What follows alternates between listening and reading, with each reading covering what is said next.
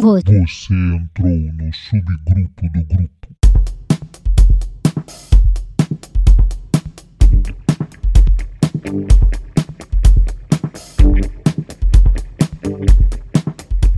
Fala galera, estamos de volta aqui mais um episódio, oitavo episódio do Subgrupo do Grupo. Hoje nós vamos falar sobre fake news, sobre essa- essas teorias de conspiração que percorrem aí a Deep Web. E hoje temos uma novidade muito importante, o Flávio pediu, o Flávio mandou vários e-mails e Graças aos pedidos dele, nós colocamos o site do ar. O site é subgrupodogrupo.site. Acessem lá para vocês terem acesso aos episódios que nós já gravamos, além de poder interagir com a gente pelos comentários que estão disponíveis lá no nosso site, tá ok? Mas caso queiram, ainda está disponível o nosso e-mail, subgrupo do grupo, gmail.com. Fiquem à vontade para interagir com a gente. Vou deixar a galera aí se apresentar. Eu sou o professor Francisco e hoje vai estar com a gente o professor Tarcísio e o professor Flávio. Cumprimenta a galera aí. Fala, Flávio. Fala pessoal, tudo bem com vocês? Bem-vindos de volta. E hoje o assunto aqui vai pegar fogo, porque a gente vai falar de coisas esquisitas, de fake news, de teorias da conspiração e de coisas que talvez não sejam tão teoria da conspiração assim. E você, Tarcísio, se apresente pra galera. Fala galera, prazer estar aqui novamente com vocês. E hoje deu para vocês perceberem que o tema é bastante interessante. Vamos interagir principalmente com Kiko e Flávio. Eu vou ficar meio que dando umas perguntas e acompanhando esses dois doidos aí. Vamos ver o que, que vai dar. É isso aí, pessoal. Vocês vão descobrir que, na verdade, toda a origem desses fake news que andam por aí vem do Tarcísio, tá legal? O Tarcísio é o responsável por isso aí. Então vamos lá. Ah, agora eu entendi! Agora eu saquei! Ô Flávio, deixa eu te fazer uma pergunta aqui. Olha só, eu li aqui uma notícia, isso é de fonte muito confiável. Isso eu peguei no Facebook. Se é do Facebook, é verdade. Então tá escrito aqui, ó. A IBM trapaceou contra Gary Kasparov no xadrez. Na histórica partida de xadrez entre o incrível enxadrista Gary Kasparov e a máquina Deep Blue da IBM, as coisas não podem ter sido tão corretas quanto aparentam. Segundo uma teoria, a IBM teria trapaceado a partida para conseguir mais publicidade gratuita com a sua máquina superpoderosa. Isso é verdade, Flávio? O que acontece é o seguinte: hoje todo mundo sabe que, seja campeão de, de xadrez, seja o Magnus Carlsen, ou seja lá quem for, não vai conseguir vencer uma partida contra as principais engines, né? Nem precisa ser supercomputador, pode ser um computador, um PC mesmo rodando Stockfish, por exemplo, que muito dificilmente você vai conseguir vencer mesmo se você for um grande mestre. Agora, naquela época, há quem diga que existiam alguns grandes mestres auxiliando o Deep Blue eh, na partida contra o Kasparov. Durante a partida, Flávio, quer dizer, o, jogo, o cara ia jogando contra a máquina, mas a máquina era auxiliada ainda por outros grandes mestres por trás, é isso? É, segundo Kasparov disse, numa entrevista que eu cheguei a assistir, o Deep Blue provavelmente jogou a partida praticamente toda. Mas, segundo ele, ele tinha alguns movimentos que eram meio considerados anti-computadores. Os computadores, eles são muito metódicos, né? Você programa ele para realizar cálculos e ele nunca faria uma jogada que fosse trazer desvantagem para ele. E muitas vezes você no xadrez você pode conseguir desvantagem. Por exemplo, o Mikhail Tal fazia muito isso, sacrificava uma dama, que é uma peça importante, mas depois conseguia recuperar porque aquele sacrifício era na verdade uma forma de você conseguir vantagem, né? um sacrifício mesmo. Não era só uma perda de uma peça. E segundo ele, ele fez alguns movimentos e o Deep Blue respondeu de uma forma que não era natural para uma máquina. Por isso ele desconfiou que havia algumas situações, algumas pessoas ali auxiliando o Deep Blue. Mas nada disso foi comprovado. Difícil pensar, né, Flávio, que tem pessoas auxiliando a máquina e essas pessoas têm que ser excelentes jogadores, né? Como que a IBM ia conseguir reunir esse time aí, né, para poder auxiliar o, o computador? Não pode ser qualquer pessoa, você concorda? Concordam. O que poderia justificar isso é que isso era uma grande jogada de marketing para a IBM. Então ela pode ter contratado, poderia, tá? Ter contratado algum grande mestre para estar tá auxiliando a máquina em alguma jogada que pudesse ser muito esquisita ou que pudesse desestabilizar o Kasparov. O que ele falou assim, quando ele joga uma pessoa, você sabe que você pode fazer uma jogada pior, mas que pode desestabilizar o oponente porque ele não está acostumado. Ele fica desconfortável em jogar daquela forma, mesmo você jogando pior. Isso com um humano é mais fácil. Agora com o computador ele não faz isso. Ele joga sempre a melhor jogada. Ele não faz uma jogada intermediária. Tem uma outra coisa que ele disse também, que estava no contrato, é que certo momento, isso aí eu já não sei, tá? Mas é isso aí eu li na, na internet, então se está escrito na internet deve ser verdade, que está no contrato que eles poderiam reiniciar o Deep Blue e que aconteceu isso, né? Em um momento da partida eles tiveram que reiniciar a máquina e que isso é uma coisa que depois ele foi pensando que isso era uma coisa meio esquisita, porque ele já estava cansado e o Deep Blue descansado, né? Ele reiniciou, então existem essas teorias aí por trás que eu não tô aí para assinar embaixo de nenhuma delas, mas que elas existem, elas existem. Ô Flávio, mas peraí, deixa eu entender uma coisa aqui com você. Você é o cara do xadrez pra gente aqui. Só não sei jogar, mas gosto. É, você é a nossa referência em xadrez. Você vai ganhar de todos nós aqui. Agora, deixa eu te fazer uma pergunta. Quando um grande mestre ele vai disputar uma partida contra outro, ele faz um estudo prévio daquele jogador, né? Aliás, eles já se conhecem mais ou menos, né? Mas ele se prepara para disputar contra aquele grande mestre, não é verdade? É, os grandes matches, campeonato mundial, sim, com certeza. E aí, nesse caso, será que o Gary Kasparov, ele teve essa oportunidade? Porque ele foi disputar com uma máquina que tinha acabado na época de ser inventada, de ser programada. Será que ele teve essa oportunidade de ver jogos dessa máquina para ele poder estudar ela? Você sabe responder isso? Cara, eu não faço ideia. Agora, essa é uma questão muito relevante, porque se você for pensar bem, o Deep Blue ele, ele não só do Kasparov, mas ele tinha acesso ao banco de dados de partidas de xadrez de centenas de jogadores, né? De praticamente toda a história do xadrez dos grandes jogos. Então, de certa forma, isso não parece muito justo. Exato. Eu até complementaria aí, cara, o seguinte, que o xadrez, embora seja um jogo maravilhoso e um esporte incrível, ele ainda é um jogo de combinações. Tem as estratégias que você pode traçar e tal, mas existe uma um, milhares de combinações. É lógico que o número é, é enorme, mas existe uma totalidade de combinações que podem ser feitas e essas combinações vão diminuindo à medida que esse jogo vai avançando. Então, eu imagino o seguinte: é justo botar um humano para competir num jogo de combinações contra uma máquina que tem a capacidade muito maior do que a humana, justamente para testar combinações? O que, que vocês acham aí? Embora o ser humano tenha aquela questão do paralelismo, que a gente até comentou em outro podcast de inteligência artificial, é, mas a máquina tem uma velocidade muito grande. Então eu acho, na, na minha opinião, injusto colocar em disputa um ser humano com uma máquina com raciocínio lógico, né? Cujo principal questão do jogo é o raciocínio lógico. É injusto você colocar um ser humano contra uma máquina, que é lógica. Qual a sua opinião, Flávio? Então, apesar de eu reconhecer que o xadrez não é só cálculo, né? Ele tem uma parte criativa, tanto é que o Kasparov conseguiu a proeza de ganhar uma das partidas. Só que ele é predominantemente cálculo. O jogador de xadrez, ele tá o tempo todo fazendo cálculo. E a gente sabe que para cálculo para matemática, para esse tipo de computação, né? É uma computação também. Com certeza não é justo. A gente falou, é mesmo que você querer comparar o ser humano, postar uma corrida com um carro ou enfim com a máquina. A gente sabe que não é assim. É, a capacidade do computador para o cálculo é muito grande e a gente com a adoção da IA como é o AlphaZero que o Google desenvolveu, também está tentando aprender a jogar além do cálculo. Então, é, com certeza não é uma disputa que se deve fazer, mas enfim, foi uma jogada promocional, não foi nada para diminuir a capacidade humana, tanto é que o xadrez sobrevive até hoje aí com campeonatos mundiais, com seus prêmios e tal. Pois é, eu diria até para quem entende de xadrez, que não é o meu caso, que é um demérito para a máquina jogar contra o humano. O fato dela ter perdido uma partida para o Kasparov deveria ser até uma propaganda negativa para a máquina, né? É, mas Stockfish não perde não. É, esse Stockfish então não vou nem instalar no meu computador. Stockfish não perde não. Rapaz, eu tô perdendo para um aplicativo de xadrez que eu baixei aqui no meu celular que tá assim, nível iniciante. Aí aparece um neném do lado, assim, tem até uma, com a chupetinha. Aí eu vou jogar eu perco. Eu falo, Rapaz, tem um aplicativo, vamos fazer propaganda, não tô nem aí, do Magnus Carlsen, se você procurar lá no Android, e que você pode jogar com ele nas diversas idades, né? Até os 7 anos eu tô tentando ainda, não consigo ganhar dele aos 7 anos não.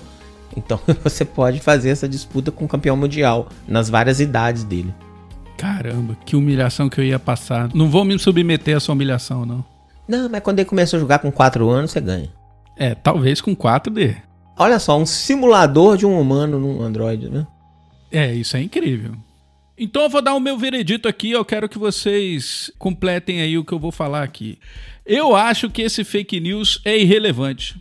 Porque se tinha alguém ajudando ou não, já tá errado o fato de botar uma máquina para disputar contra o humano num campo que a máquina é, é muito superior ao humano.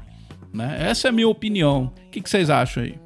Bom, como eu já falei que eu ia discordar e eu não posso voltar atrás, então eu vou discordar. Eu acho que esse fake news ele, ele é relevante é, no ponto de vista de história, de lenda. É interessante você ter as lendas da música, da arte, do xadrez, e isso entra para a história do xadrez como uma lenda, mas é irrelevante do ponto de vista de valor. Não é demérito nenhum para o humano perder para o computador, mesmo na época do Deep Blue. Isso é bom que ensina um pouquinho de humildade para gente também porque apesar do Deep Blue ou dos computadores serem programados pelas pessoas, mas é interessante a gente também saber que essas tecnologias elas podem afetar a nossa vida, né? Elas vão provavelmente substituir alguns empregos, vão provavelmente causar impactos sociais, como por exemplo o impacto das fake news, que a gente vai se aprofundar mais daqui a pouco. Então é um pouco relevante, mas não é demérito, não, não é relevante para mérito é relevante só para traçar um paralelo histórico aí e para servir de lenda. Isso aí. Concordo com o Flávio e com o Kiko. É irrelevante. E para a gente poder ver a questão das fake news, esse tema não é novo, né? Já existe, já tem um bom tempo. Agora ela se tornou mais evidente com a facilidade que nós temos da comunicação, com o WhatsApp e todas as outras redes sociais aí. Mas é o fato de o Deep Blue ter, ter ganhado do, do Kasparov, se teve ou não uma ajuda, não faz muita relevância. Mas, em uma opinião minha, isso daí para mim é fake news, não teve ajuda. Mas é uma opinião pessoal. Beleza, vamos pro próximo aqui. Tarcísio, vou perguntar para você isso aqui, cara. Isso aqui é muito legal. Olha só o que, que eles falam aqui, ó. Mais uma vez, peguei de uma fonte segura que foi o Twitter. Olha lá, ó. O Facebook é uma armadilha da CIA Existe uma teoria de que parte do dinheiro usado na criação do Facebook, a maior rede social do mundo, tenha vindo da DARPA, a agência norte-americana responsável por projetos de defesa e tecnologia. Com o objetivo de reunir a maior quantidade de informação possível sobre as pessoas, o fake. O, o fake, fake book. É, isso aí, fake book. Parabéns. Pode ser, né? Pode botar isso aí. É o novo. O Facebook seria uma forma de permitir que elas fizessem isso deliberadamente. Assim, a teoria defende que a CIA está criando um banco de dados imenso em que é possível ter acesso a informações sobre a vida de qualquer cidadão do mundo. Isso inclui viagens, compras, registros médicos e, teoricamente, até o que você reclama no Facebook. E aí, o que, que você acha, Tarcísio? Isso daí é um grande big data, né? é um grande volume de dados que está sendo posto. Eu tenho, rapaz, para você ter ideia, um cunhado que ele não usa Netflix porque ele é advogado e aí ele leu todas as cláusulas lá da Netflix lá e ele falou que estava expondo muita informação dele e que ele não aceitava de forma alguma. Então, essa coleta de dados, na verdade, não é somente o Facebook que está propondo isso, né? O próprio Google, nas nossas pesquisas que nós fazemos. E, e é assim, né? A primeira vez que você vai usar o Facebook, ou o Google, ele, ele faz umas perguntas, ele te mostra lá o termo de, de condições que praticamente ninguém lê, já aceita para poder usar. Hoje mesmo eu fui ver uma notícia até sobre o coronavírus que estava no Facebook. Eu até tenho o Facebook, mas não uso. Uso só assim quando eu quero ler alguma coisa, mas não posto nada lá. As então, coisas, fui... as notícias, né? Importantes. É, só as notícias, alguma Altamente coisa. confiáveis do Facebook. É, pois é. E aí, quando eu fui abrir o Facebook, veio lá um monte de coisa falando que as leis no Brasil mudaram. Não sei se isso ocorreu com vocês aí, mas comigo ocorreu. As leis no Brasil mudaram e um monte de coisa escrita lá. que eu não tive nem paciência de ler, mas para eu poder continuar lendo a notícia eu tinha que concordar com aquilo, entendeu? Então, agora, dizer que isso daí foi uma armadilha, né, criada pela CIA, não vou dizer nem que sim, nem que não, mas é, é até um, um, ponto de vista interessante, porque a internet toda que nós temos aí, ela iniciou nos Estados Unidos, né? A informação necessariamente, na maior parte das vezes, passa por lá. Então, é, é algo plausível essa teoria para mim, é, é, algo plausível, mas pode ser que sim. O que, que você acha disso, Flávio? Bom, diante desse incidente diplomático internacional que você acabou de causar, afirmando que os Estados Unidos espiona todo mundo. Que é isso que você fez, inclusive dizendo que não sabe se nem se não, mas por via das dúvidas, não é só o Facebook, é o Netflix e todo mundo. É uma coisa complicada isso aí. Tá é, registrado, tá, tá registrado. registrado. Eu acho que o Brasil vai ter problemas aí, mas enfim. Eu vou, vou citar, vou aproveitar então, vou citar o livro do Dan Brown, O Fortaleza Digital, que é um livro muito interessante, que ele fala sobre. Na verdade, a história não é exatamente sobre a espionagem norte-americana, mais ou menos, né? É, é, meio que sobre uma pessoa que descobre um algoritmo capaz de quebrar a segurança da NSA, que é a, uma agência lá norte-americana. E essa agência existe, e no livro eles pintam a agência como uma espiã do mundo, de tudo que acontece na internet. Que elas vasculham toda a informação que acontece na internet. E é interessante porque, é, apesar do Dan Brown ser um, um escritor de ficção, ele costuma embasar muito bem suas ficções. E ele, de onde será que ele tirou isso? Talvez seja desses fatos do Facebook, de você estar tá disponibilizando excesso de informação no Facebook e tá ali não só para governo norte-americano olhar, mas para qualquer oportunista dentro de uma cadeia que resolva ligar para sua casa e dizer que seu filho de nome tal que encontrou com ele na praia tal, em dezembro de 2000 e tanto, que não sei o que, e te dá informações e você acaba acreditando. O cara te finge que é uma companhia telefônica de cartão, pede números, pede confirmação de identidade. Então, assim, essa exposição é muito negativa. Então, a minha opinião é essa, assim, eu não sei, não sei se é verdade ou não, mas essa exposição é, exacerbada, exagerada de informação, ela é muito nociva, sim. Sua empresa, quando você vai ser contratado, você acha que, eles, que o RH não olha seu Facebook? Olha. Olha para ver o que, que você tem dito, como é que você se porta, se você fala mal da sua antiga empresa, de que forma você se comporta. Se a, a, uma empresa faz isso, eu acho que os governos, eu acho que é muito provável que eles também tenham acesso a isso. É, e a gente já teve até eh, notícias sobre o Wikileaks que mostrou né, o, o, vazamento de diversas informações sigilosas, ele mencionou a questão da espionagem. A gente para para analisar. Antigamente, né, as guerras ocorriam porque as pessoas elas se preocupavam muito com os bens materiais, o ouro, prata e petróleo e por aí vai. Hoje em dia, o bem maior que a gente tem aí é a informação né, justamente a, informação. Assim, muito pouco provável que alguém vá lá no Vale do Silício querer roubar lá os aparelhos, a tecnologia em si. O que tem de mais valor lá no Vale do Silício é justamente a informação. E, e a informação e esse conhecimento é algo que é difícil de ser adquirido. É algo complicado de você roubar. Só se for assim, né? Na, questão da, da informação, de você poder conseguir ter acesso a esse fluxo de dados que está ocorrendo a todo momento aí na internet. Inclusive, você falou do Wikileaks, negócio de vazamento de informação. Quem entende muito esse negócio de vazamento de informação é o Kiko aqui do nosso grupo. Eu? Kiko. Não, é... me inclua, não me inclua nessa história. Você que é o hacker aí, negócio de vazamento de informação. Ah, é, falando de... nisso, Kiko, um aluno chegou comentou comigo que ele estava defendendo um sistema, vou falar o nome, mas estava defendendo um sistema operacional e você falando, não, esse sistema operacional é ruim, não é bom. E aí o aluno falou, não, é bom, é bom, é bom, é bom. E você falou assim, vem cá, liga seu computador e pluga na rede aí. Aí você, no seu computador, no outro sistema operacional, você entrou lá, invadiu o computador dele, deletou alguma coisa, isso é verdade, cara? Claro que não, rapaz. Eu jamais faria o um troço desse. Fala a verdade, Kiko. Olha só, eu vou dar minha opinião sobre esse. Isso aí que você falou não, não, não existe, Tarcísio. Isso é fake é. news. Ele vai até cortar da edição. Ele vai até cor... Isso não vai cair no, no. O Kiko tem o poder da tesoura. Censura. Censurado. Censurado. Ó, vou dar minha opinião aqui sobre essa história do Facebook. Eu acho o seguinte, cara, não resta dúvida que os governos estão de olho nas redes sociais. Pô, né? É só olhar o cenário do nosso país, o cenário, aliás, de todos os países no mundo, né? Mas se a gente olhar para o nosso quintal aqui, a gente vai ver que o, o campo de batalha são as redes sociais políticas, né? O campo de batalha político.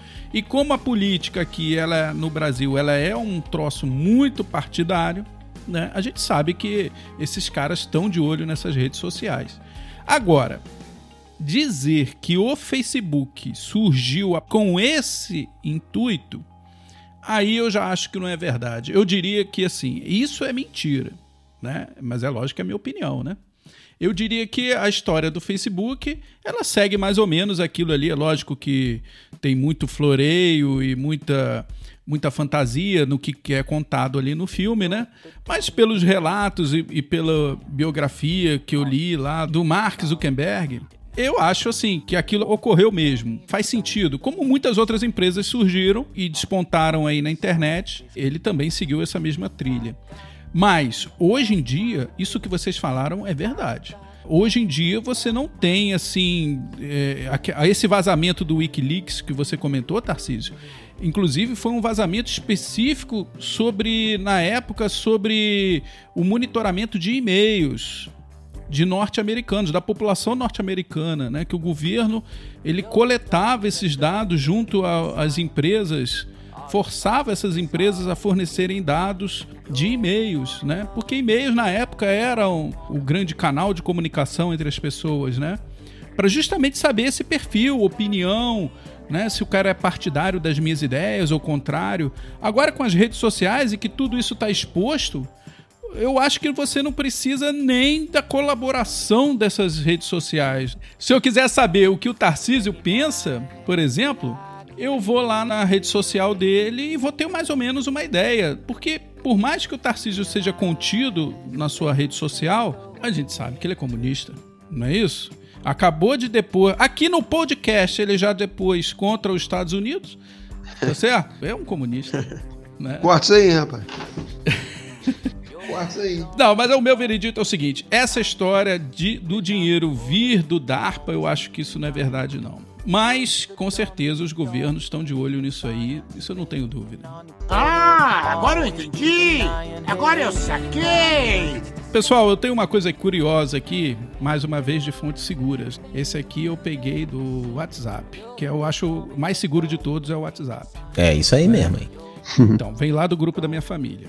Então, olha só. Mensagens subliminares com wingdings. Quem não lembra de Wingdings, você modifica os caracteres para caracteres especiais, você escreve de forma cifrada, usando é tipo fonte, né? Arial, Times e tem fonte que é símbolo. Exatamente, são essas fontes Wingdings. Você se lembra das fontes Wingdings que em vez de letras traziam símbolos dos mais diversos tipos?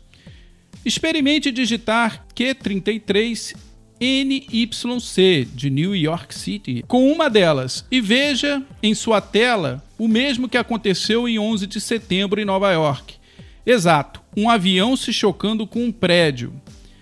Eu vou deixar lá no nosso site essa imagem correspondente a, a isso que ele está falando aqui, tá, pessoal? Então, quem está ouvindo aí o podcast e quiser dar um pulinho lá no nosso site, subgrupo do grupo.site, vai ver lá no nosso episódio exatamente a imagem correspondente a esse caracteres que ele está dizendo aqui. Há quem afirme que isso é apenas uma coincidência, mas Wingdings traz símbolos curiosos e parece ter previsto uma das maiores tragédias nos Estados Unidos. Vocês acham que isso é proposital?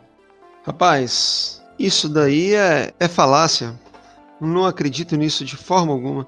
Bom, eu até tentei colocar aqui para poder ver agora. Isso para mim é novidade que você falou. Eu queria até ver a imagem que aparecia, mas o meu computador não tem essa fonte instalada. Você sabe o que é? O, o cara que fica lá tentando criar diversas coisas para ver se, se dá uma combinação.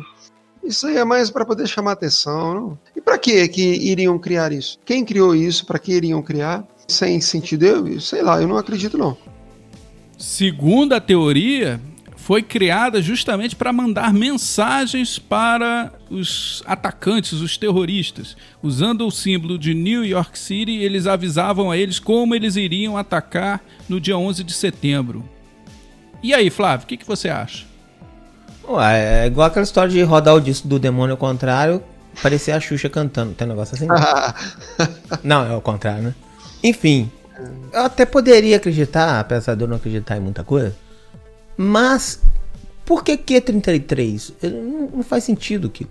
Entendeu? Se fosse assim, 11, 7, entendeu? Aí o cara fica testando variações de caracteres para gerar a imagem, aí fica fácil. Aí qualquer um. Um avião se chocando na torre, é, né? Aí qualquer um. Aí tá muito mais fácil acreditar que o símbolo do Bradesco é que previu o Trade Center lá.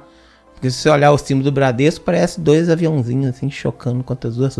Presta atenção. Olha o símbolo do Bradesco. Será que eles previram o choque da, dos aviões nas torres gêmeas? É aí que fica a questão. Isso aí é tudo balela. Mas enfim, não sei, às vezes, às vezes o Kiko aí, né, que inventou essa fonte.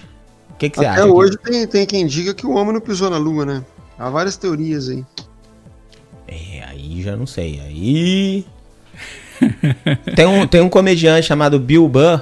Ele tá falando que eh, o pessoal fica atacando nos Estados Unidos. Mas os Estados Unidos. Rapaz, os Estados Unidos fingiu aterrizar na Lua. Qualquer um pode aterrizar na Lua. Agora, fingir aterrizar na Lua é uma coisa surpreendente. A pessoa tem que ter muita competência. Enfim, tanto faz pra mim também. Rapaz, é exatamente isso que eu penso. Isso aí é o seguinte, cara. É a maioria dessas conversas de teoria da conspiração, o cara enxerga aquilo que ele quer ver. Isso aí, o cara quer ver uma coisa e ele vai ficar apertando lá no teclado até corresponder aquele símbolo e aí a mente dele vai associar esse NYC com New York City e vai achar que isso é uma mensagem subliminar. É como o Flávio falou, o cara quer acreditar, né? Ele vai buscar. É, A ciência caminha exatamente ao contrário, né? Do que essas teorias da conspiração. Você tem uma ideia, você testa para ver se aquilo é verdade ou não. Nesse caso, eles têm uma verdade e criam o teste até que ele corrobore a sua verdade. Então você vai manipulando os testes, vai manipulando, vai mexendo, vai mexendo, até que, olha lá, não falei que isso aí acontecia dessa forma? É o cara que quer enxergar eh, a verdade dele, né? Pessoal, eu tenho um outro aqui, um outro fake news aqui que é uma loucura. Vamos lá, ó. Reino Unido. Torres 5G incendiadas devido à teoria de conspiração sobre a Covid-19. Olha só. Um dos argumentos usados pelos adeptos dessa teoria de conspiração é de que o surto teve origem em Wuhan, cidade onde começou recentemente a ter cobertura 5G. E explica-se que a expansão se deu para outras cidades que também já têm 5G. Ou seja, eles acham realmente que o fato de Wuhan usar 5G e que as outras cidades em volta tinham 5G foi o fator determinante para a expansão da, da Covid. E aí, o que, que você acha disso, Tarcísio? Ah, pelo amor de Deus, né? Que aconteceu realmente o incêndio dessas torres aí, isso aí é fato, não é fake news. Agora, falar que elas estão sendo. Elas são ocupadas pela, pelo surgimento da Covid, ah, pelo amor de Deus. É inconcebível isso daí. Mas acontece, né, cara? Ô Flávio, Hum. fala aí. Uai, tinha 5G lá mesmo? Ah, pode ser mesmo, hein? Pode perceber que, ó, o pessoal que pega a Covid geralmente tem cobertura de celular. Sei lá, hein? Rapaz, isso aí, falando sério, isso aí, o cara acha alguma conexão, alguma coincidência. E é esse tipo de pensamento que não é científico. Por exemplo, um montão de, de maluquice aí de cura de Covid tá, tá rolando. Porque você imagina o seguinte: você mora numa casa. Você, vamos supor que tem cinco pessoas na sua casa. Duas não pegaram Covid. Essas duas jogam LOL. Aí você fala assim: jogar LOL previne Covid. Mas por quê? Ó, lá em casa tem cinco pessoas. Três pegaram Covid. Os únicos que não pegaram são meus filhos novos que, não- que jogam LOL. Então tá claro, tá provado que LOL previne Covid. Porque é uma coincidência. Você disse muito bem. Você testa para tentar invalidar a teoria. A ciência costuma fazer muito isso. Então ela roda estatística para tentar provar que aquilo é falso. Teste de vacina, né?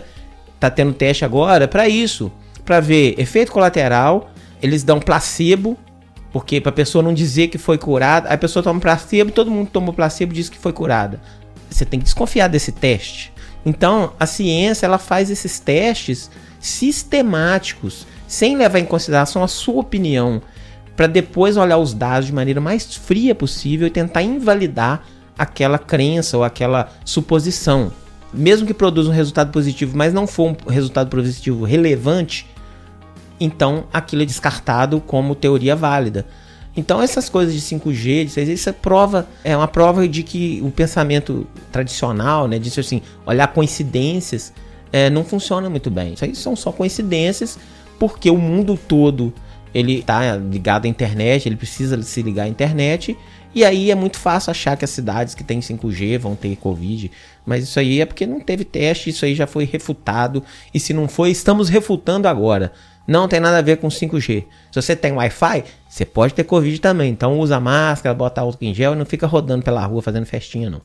Exatamente, pessoal. Pelo amor de Deus, olha só, sai do grupo do WhatsApp da minha família. Essa teoria veio lá e vieram me perguntar. Agora você imagina bem a ideia das pessoas acharem que uma torre de transmissão de sinal de ondas de rádio vai ser responsável pela disseminação de um vírus, pelo simples fato daquela cidade ter cobertura 5G, mesmo que ela tenha sido originada lá, não faz o menor sentido, não tem o menor cabimento esse tipo de associação.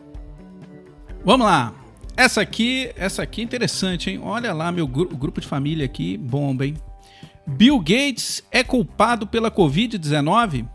Das muitas mensagens que circulam, algumas delas incluem o nome de Bill Gates Será mesmo que o empresário americano pretende eliminar 15% da população através da vacinação? Vou deixar o link lá para vocês lerem. Segundo a teoria da conspiração, o Bill Gates foi um dos responsáveis por disseminar o vírus para que não é o vírus eliminar a população, para que houvesse a criação de uma vacina e que a vacina fosse responsável pela extinção de 15% da população no mundo. Porque causam outras doenças. Então é um, uma, uma fake news dupla, né? Porque o cara prega contra o empresário e contra a vacina. E aí, Flávio, o que, que você acha disso aí? Não sei, rapaz. Será que um empresário que ganha dinheiro vendendo coisa para as pessoas quer reduzir o número de pessoas no mundo? É meio complicado. Né? Eu vou colocar uma frase do Bill Gates que está aqui na reportagem, que o link está lá no nosso site, que ele diz o seguinte, ó, é uma má combinação de pandemia, redes sociais e pessoas à procura de explicações simples. Porque as pessoas acham que vão achar a explicação simples para as coisas. Passa hipoglós que resolve um vírus microscópico que você, você vai... Você já usou vai... hipoglós, Flávio? Já usei hipoglós. Com ozônio? É mesmo? Já. Não, eu usei, eu usei, porque eu tenho filho novo, a gente precisa passar para poder prevenir assadura. Entendeu? Enfim, sem ozônio. Tá? Ozônio, buraco na camada de ozônio, já deu esse assunto.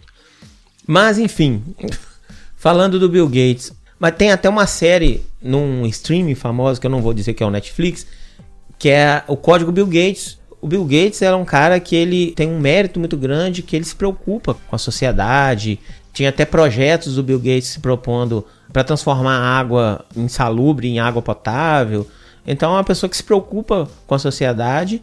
Mesmo que a gente, eu, Kiko, a gente use Linux, as pessoas acham que a gente não vai gostar do Bill Gates porque ele é do cara do Windows.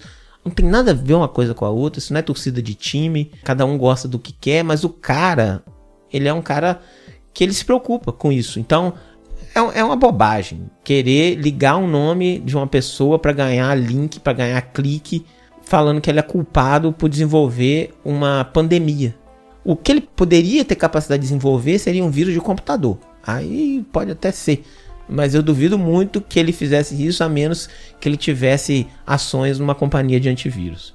Tirando isso, amigos, o cara só quer ajudar. Vamos, vamos apoiar. E aí, Tarcísio, o que, que você acha dessa história aí?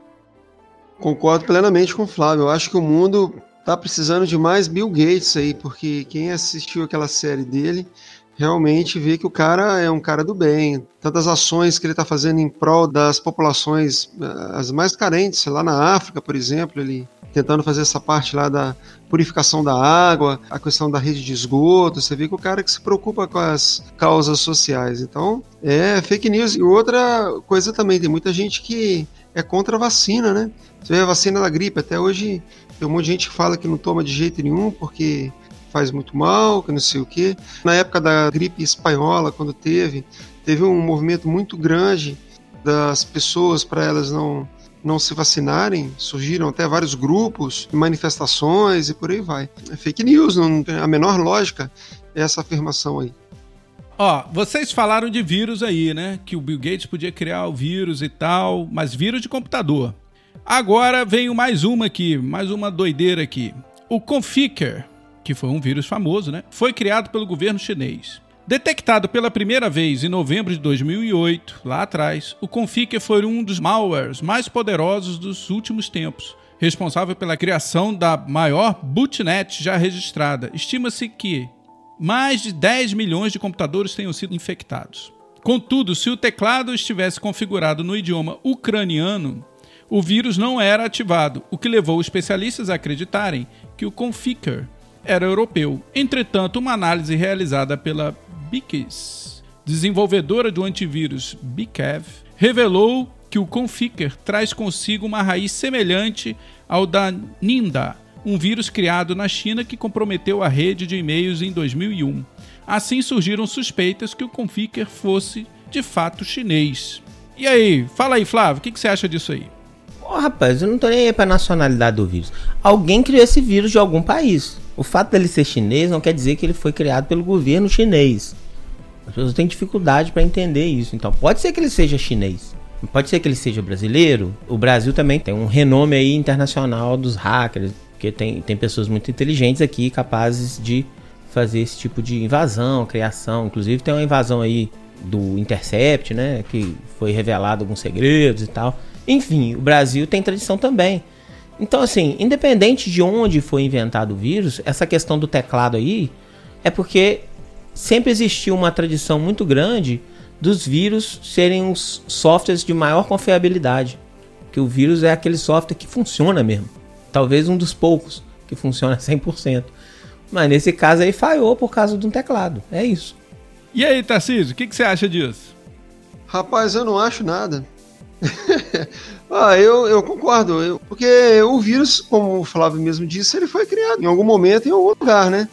Agora, se foi um governo chinês ou não foi chinês, não tem muita, muita relevância nesse. Mas podia ser também, né? Porque a China e os Estados Unidos têm uma rivalidade aí, não tem não? Né? Então, vou dar a opinião de quem não vive o mundo dos vírus, né? É óbvio que é, existe assinatura de vírus, você tem condições de saber mais ou menos a origem desse vírus de computador, por causa da assinatura de código que tem lá, você copia a parte do código e aí você sabe mais ou menos quem fez, ou tem uma ideia, pelo menos. Agora, é aquele caso, né? Alguém criou esse vírus, pode ter sido criado na China, como pode ter sido criado na Ucrânia, como pode ter sido criado no Brasil. O fato é o seguinte: antes de você levantar a suspeita de que é um vírus criado pelo governo chinês, você tem que provar para que, que o governo chinês ia querer criar um vírus que atacasse o mundo inteiro, inclusive a China, menos a Ucrânia. Qual é o objetivo do governo chinês fazer isso? É o que? Ele tem uma. Né, eles querem mudar o país para a Ucrânia? Eles querem ser amigos da Ucrânia? Cara, são o tipo de teoria que o cara cria e sem se importar com nenhuma associação lógica sobre o que ele está dizendo. Basta acusar o governo chinês, porque é um governo comunista, é um governo. Isso não resta dúvida, é um governo comunista, é um governo que tem pouca liberdade democrática. A gente aqui no Ocidente não gosta disso e tal, beleza. Agora, daí a ficar criando qualquer tipo de teoria, ah, pelo amor de Deus, né? Esse pessoal anda meio doente, né? É importante a gente trazer à tona isso. Você não pode simplesmente encaixar os fatos de acordo com a sua tendência de pensamento, de quem você gosta, de quem você não gosta, de time, de partido, de seja lá o que for. Você não pode simplesmente montar os fatos uh, só para agradar um tipo de linha de raciocínio, né? Tem que ter uma, uma lógica, né? Não pode só se inventar fatos. Ô Tarcísio, você trouxe uma aqui também que eu nunca tinha ouvido falar, que é essa do existe um experimento mental assustador conhecido como basilisco de Rocco. Vou ler aqui o que você colocou aqui. A ideia é que no futuro uma poderosa inteligência artificial possa torturar todos que não a ajudaram de alguma forma a ser criada. Apenas o fato de saber sobre o basilisco, ou seja, todo mundo que está ouvindo o podcast, não é isso? Como você está fazendo ao ler essas palavras, colocaria alguém em perigo, já que a IA passaria a incluir tal pessoa em suas simulações. Ou seja, acabamos de botar milhares de pessoas, porque nós temos milhares de ouvintes, acabamos de botar milhares de pessoas em perigo. É isso, Tarcísio? É isso aí, é uma, é uma teoria né, que surgiu, criou grande rebuliço aí na internet, que é justamente aquela possibilidade das máquinas poderem tomar o poder, né, eliminar a raça humana, e a gente vê aí um grande progresso aí, como nós discutimos na, no episódio passado, da inteligência artificial, mas eu acho que ainda está um pouco distante de, dessa perseguição aí, né, das máquinas. A gente já está vendo um certo problema, digamos assim, além dos benefícios, mas tem alguns problemas da inteligência artificial, que é a questão do emprego e outros pontos que nós abordamos lá. Mas eu creio que ainda está um pouco distante essa questão aí da perseguição, da tortura que as máquinas vão, se é que vai ocorrer, né, com os seres humanos, eu ainda acho que a gente está distante disso. O que, que você acha, Flávio? Rapaz, eu estava lendo aqui sobre isso. O cara até citou o Elon Musk, né? Aquele cara da SpaceX lá. E ele é um cara meio controverso, né? Falando sobre nossa realidade poderia ser uma realidade simulada, tipo um Matrix da vida. O pessoal faz isso para ter um terror psicológico, para extrapolar um pouco essa questão do medo, para poder fazer com que, sei lá, um, um, percentual disso caia na mente das pessoas.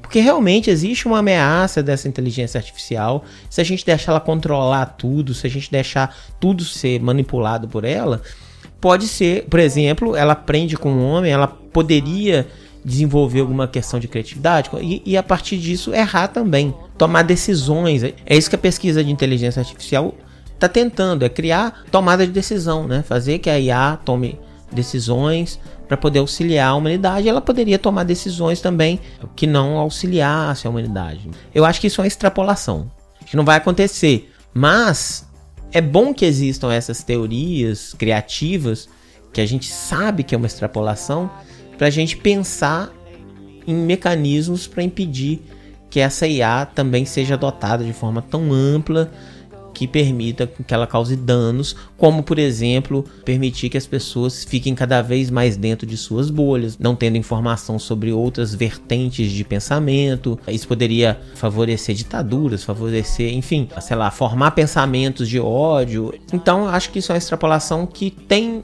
uma, um ponto positivo, mas é uma extrapolação, né? Claro que eu não acredito que isso venha acontecer tão cedo, se for acontecer, como você bem mencionou.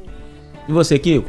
Rapaz, eu concordo com você, Flávio. Eu acho o seguinte, cara, que extrapolar o pensamento é até saudável. Você virar e falar assim: olha, gente, é, vamos tomar cuidado com a inteligência artificial, porque no futuro ela realmente pode se tornar algo perigoso para gente. E aí, em vários espectros, né? Mesmo que ela não seja equivalente à nossa mente, né? Eventualmente não seja equivalente à nossa mente, será que socialmente ela vai ser útil, né? Ela pode roubar empregos, pode prejudicar pessoas, tirar pessoas de postos de trabalho e essas pessoas acabarem não sendo adequadas para essa nova tecnologia. Isso tudo tem que ser pensado. É, é, a ética que você precisa ter sempre que você criar uma nova tecnologia. Você tem que ter ética pensando na sociedade.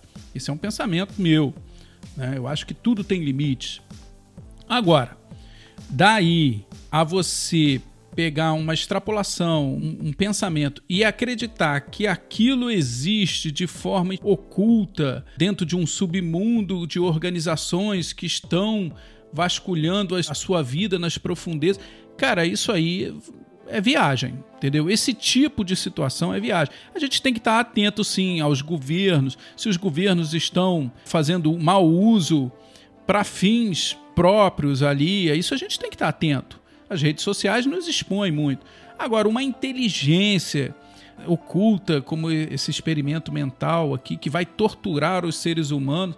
Por enquanto, né, cara, é pura ficção. Não vejo isso acontecer, não vejo, não vejo nenhuma IA chegar perto desse nível. A, a IA mais competente está nisso que a gente falou no início do programa.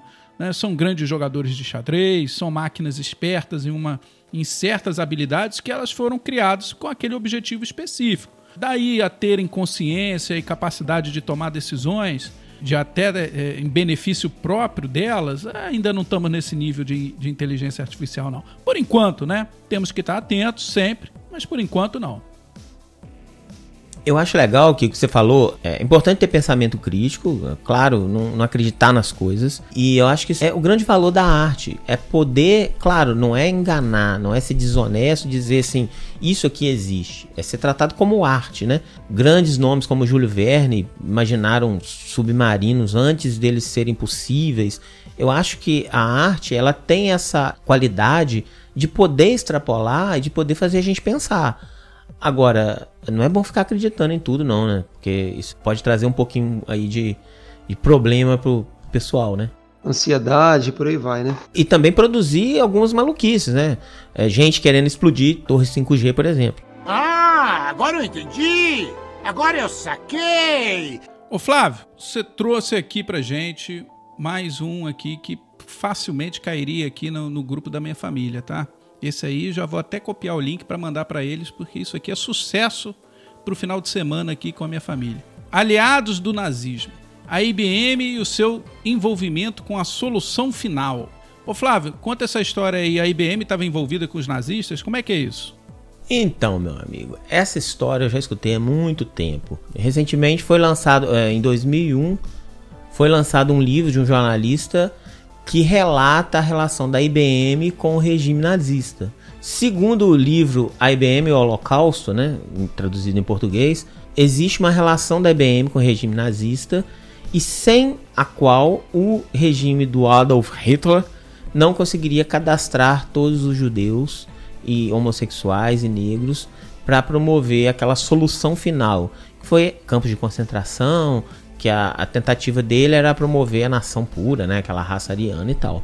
Então, no livro existem uma série de documentações, inclusive, mostrando essa relação da IBM com o regime nazista e que essa tecnologia da IBM permitiu não só o cadastro de todos os judeus, além do cruzamento de informações entre eles, entre diversas regiões do país, através daqueles cartões perfurados e tal, e da tecnologia da IBM é uma teoria da conspiração muito bem subsidiada, inclusive por documentação. O que, que vocês me dizem disso?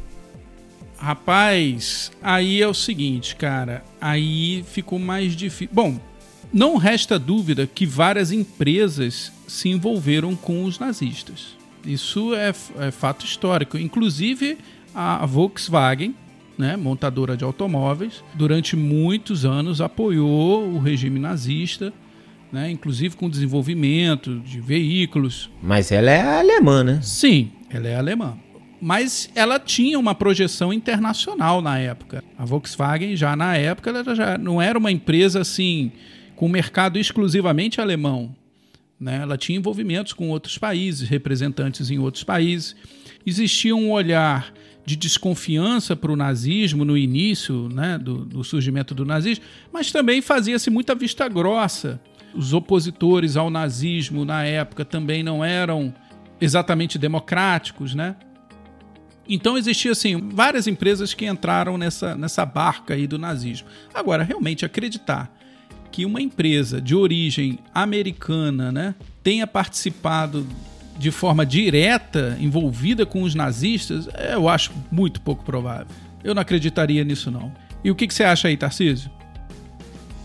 Eu acho também estranho né, é, o fato da IBM ser uma empresa americana tá envolvida, né, como você mesmo disse, nessa questão aí do, do nazismo. Eu acho pouco provável que a IBM tenha diretamente participado. Pode ser que de uma forma indireta, mas diretamente, intencionalmente, ter participado em prol do nazismo, uma empresa americana, acho pouco provável. É, eu só queria acrescentar o seguinte: isso é meio que um alerta que a gente tem que ter, né? O dinheiro a qualquer custo, né? Eu acho que poderia acontecer sim da, da, da IBM, uma empresa que visa lucro, apoiar um regime para ter lucro, porque ela era exclusiva fornecedora desses cartões e dessa tecnologia. Agora, eu faço uma ressalva que é o seguinte: isso não quer dizer que ela sabia o que estava acontecendo. Então, uh, muito provavelmente, na minha opinião de leigo, era uma empresa que forneceu os equipamentos para um país, como, por exemplo, a Microsoft poderia oferecer para o Brasil uh, sistemas operacionais, a gente usa sistemas deles, computadores de outros países, enfim. Então, uh, o pessoal compra iPhone, não é? Não é produzido aqui. A, a questão foi, eles produziam a tecnologia sim, implementaram a tecnologia, treinaram essas pessoas, mas eu acho que eles desconheciam os objetivos do regime. E aí, meu amigo, a partir de um certo ponto, eu acho que não tem como você interferir mais. A partir do momento que ficou visível para o mundo que aquele regime era um regime que ia promover toda aquela destruição e massacre, uh, enfim, aquilo já estava na mão deles. Mas isso é um alerta assim, para os impactos que a tecnologia que a gente desenvolve pode ter. E a gente tem que se preocupar com isso sim, seja com software, com hardware ou com qualquer tecnologia criativa. É verdade, mas a, a matéria que eu estou lendo aqui, que segue no link aí, para o pessoal também ler lá no site, subgrupo do grupo.site, é o seguinte: eles afirmam aqui que a IBM desenvolveu esse equipamento exclusivamente para cadastrar o, através desses cartões, né? Para cadastrar idade, religião, educação, endereço com intuito específico para o Holocausto. Aí eu já acho mais difícil. É, isso são informações de, de censo, né? Então será que foi revelado assim, olha, vamos fazer um holocausto? Ou, olha, vamos fazer um recenseamento de toda a população alemã? Enfim, é, é nesse nível que eu acho que é importante a gente discutir também, né? Antes de sair propagando culpa. Sim, sim, com certeza. Minha opinião aqui é que eu acho improvável que a IBM compactuasse com esses interesses nazistas. Talvez no início da ascensão do nazismo, onde ninguém sabia muito bem o que aquilo significava, né? esse tipo de autoritarismo, né? Se bem que já existia o fascismo de Mussolini, né? Mas enfim, talvez eles pensassem que não fosse tão agressivo quanto o fascismo italiano. Eh, eles talvez tivessem algum tipo de apoio, mas a partir daí que o Holocausto, que o, é, o genocídio ficou estabelecido, ah, não vejo que empresa, com exceção das sobre o domínio alemão, mas que empresa mundial gostaria de se associar a esse tipo de, de, de propaganda, né? Inclusive os próprios alemães, né? muitos alemães é, não foram a favor disso, mas foram sufocados pela violência do regime. Né? Ô Flávio, aqui, você trouxe mais uma parada para a gente discutir aqui, que é interessante. A Cambridge Analytica. Bom, Cambridge Analytica foi uma empresa que combinava mineração e análise de dados com a comunicação estratégica para o processo eleitoral. Foi criada em 2013 como um desdobramento de sua controladora britânica, a SCL Group, para participar da política estadunidense. Em 2014, a Cambridge Analytica participou de 44 campanhas políticas. A empresa é, em parte, de propriedade da família de Robert Mercer, um estadunidense que gerencia fundos de cobertura e que apoia muitas causas politicamente conservadoras. A empresa mantinha escritórios em Nova York, Washington e em Londres. E aí, Flávio, isso é verdade, cara? Conta essa história aí pra gente. Olha, isso aí deu pano pra manga. Tem até um documentário na Netflix falando sobre isso. E é um caso que rendeu a, a presença do Zuckerberg na Câmara lá do Congresso americano rendeu também a convocação da Cambridge Analytica para esclarecer isso lá na União Europeia lá. Enfim, é, deu pano para manga. O que acontece é o seguinte: essa empresa ela usava esses dados estatísticos para traçar perfis dentro de uma parceria com o Facebook da população americana. E ela está sendo acusada de manipular essa eleição, não de forma direta nas urnas, mas de pegar esses assuntos que os eleitores indecisos, os eleitores que estavam no meio do caminho sem saber em quem votar, manipular essa, essa informação, fazer pesquisa sobre isso e produzir fake news baseadas nessas crenças desses, é, dessas pessoas para que elas deixassem de votar num grupo e votassem no grupo que foi contratado, né? Que, que contratou ela.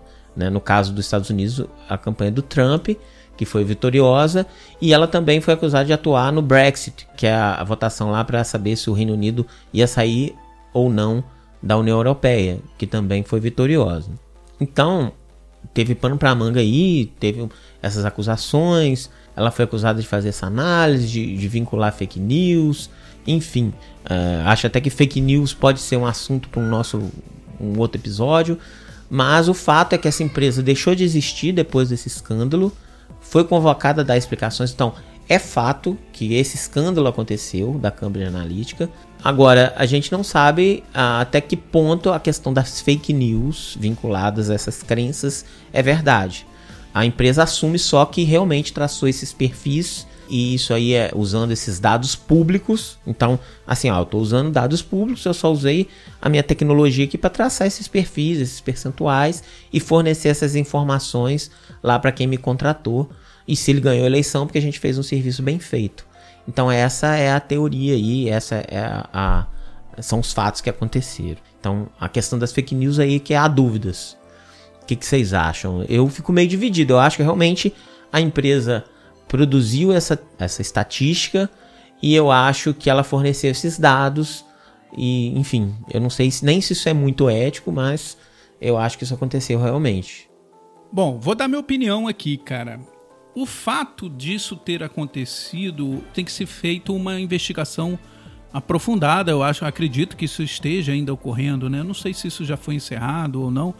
Mas o que eu gostaria de salientar é o seguinte: possível é. E por ser possível, a gente pode observar algo muito semelhante ao que vem acontecendo aqui no Brasil, né? Inclusive com investigações internas aqui no nosso país sobre a manipulação e a propagação de informações falsas patrocinadas por partidos políticos e órgãos governamentais com intuitos eleitorais. Isso a gente sabe que acontece nosso país tem sido vítima desse tipo de situação e muito possivelmente uma empresa possa também ganhar dinheiro fazendo esse tipo de coisa. Criar fake news pode ser um bom negócio. Tá? Isso, isso é o meu pensamento. E aí tem que haver sim uma investigação e uma análise para ver se isso realmente foi praticado ou não. Ou seja, eu não tenho embasamento aqui para dizer se isso é verdade ou não. Mas, na minha opinião, isso é perfeitamente possível de ter acontecido. O que, que você acha aí, Tarcísio? Bom, é, a questão da fake news, isso aí já é antigo, né? Parece que já é natural do ser humano, que antigamente o pessoal falava fofoca, falar mal do outro. É lógico que isso ocorre no campo da política, no campo das empresas, isso ocorre em todos os, os, campos. No campo pessoal, infelizmente, isso ocorre. No campo da política, no campo empresarial. Então, eu acho que a, as fake news, elas estão aí. Há que se fazer realmente um combate a elas, porque isso é muito nocivo. Principalmente, nós estamos vendo aí, isso é muito nocivo para a democracia né, a gente tem, tem visto a democracia é, sendo alvo de, de, ataques e investigações por parte do Supremo, no caso do, da nossa política aqui, e é perfeitamente possível que isso ocorra mundo afora. Inclusive é um tema bom para ser abordado aí num podcast, que foi até proposta aí, né, do, do Flávio e do Kiko, né, sobre o combate às fake news. Então é perfeitamente plausível que isso tenha ocorrido. Agora, dizer se Cambridge foi responsável por, por, gerar toda essa informação falsa, como o Kiko mesmo disse, tem que ser objeto de uma investigação minuciosa, mas que ocorre, ocorre em todo segmento, em, em toda a sociedade. Então, meus amigos, ó, eu deixo um conselho para vocês. Acompanhem esse nome, Cambridge Analytica, no Google, enfim, nas na rede social não, porque rede social já foi chamada aqui até pelo Kiko de fake book. Acompanhe nos veículos de busca aí as notícias sobre Cambridge Analytica, porque uh, eu acho que vale a pena vocês lerem mais a respeito e acompanhar sobre isso, que podem ter informações novas no futuro. Eu não sei quando você vai estar ouvindo isso, então fique atento, tá? Porque esse é um assunto muito relevante para os dias atuais e a gente vai voltar nele a respeito de fake news. Ah, agora eu entendi! Agora eu saquei! Então, galera, com essa frase importante que o Flávio nos disse aí, nós encerramos o episódio de hoje. Nos acompanhe aí nas redes sociais, procure a gente no site subgrupo do. Interaja através dos comentários que estão lá disponíveis nos posts de cada episódio. Se quiserem, podem ouvir o episódio por lá também. Todos os links correspondentes a esse episódio a gente vai deixar lá, bem como algumas imagens também para ilustrar o que nós estamos falando. Mas, caso queiram, podem continuar interagindo com a gente através do subgrupo do grupo gmail.com. Fiquem à vontade. É importante a participação de vocês, tá? Mandem sugestões para os próximos episódios. As pessoas que vocês gostariam de ouvir aqui no nosso podcast. Falem com a gente também sobre novos temas, enfim. Interajam porque isso é muito importante para nós, tá legal? Vou deixar a galera aí se despedir. Aquele abraço e até a próxima. Fala aí, Flávio. Fala pessoal, até mais. Eu acho que já falei muito nesse episódio. Aguardo o contato de vocês para vocês dizerem pra gente aí o que, que vocês estão achando, quais as sugestões para novos temas através do e-mail, ok? Um abraço e vou passar a palavra pro Tarcísio. É isso aí, pessoal. Quero agradecer mais uma vez a participação de vocês é, e dizer que este momento para todos nós aqui é um momento de descontração. Vocês já devem ter percebido isso. Espero que seja também um momento prazeroso para vocês que estão ouvindo. E é um momento de união também, né? nem que seja de forma digital. É, cada um aqui agora está em sua casa, você na sua e agora, ouvinte, ouvindo né, esse podcast. Mas é um momento de união digital né, com todos vocês aí. Um abraço, fique com Deus. Valeu, galera. Aquele abraço. Tchau.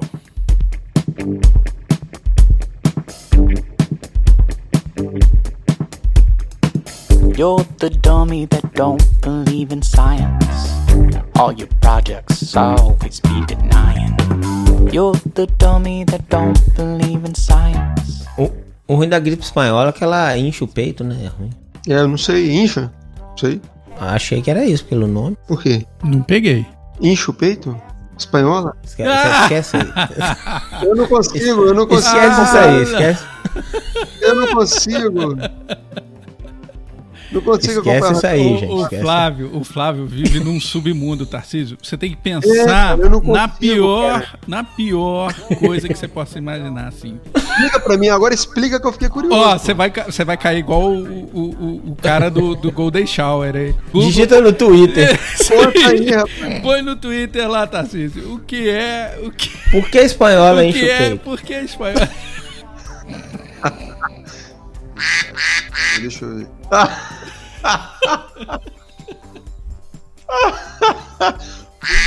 Puta, que que é isso, aqui, Kiko? Ô Flávio. Ô Flávio, O que, que foi? Eu não sabia dessa definição, não. You realize things can go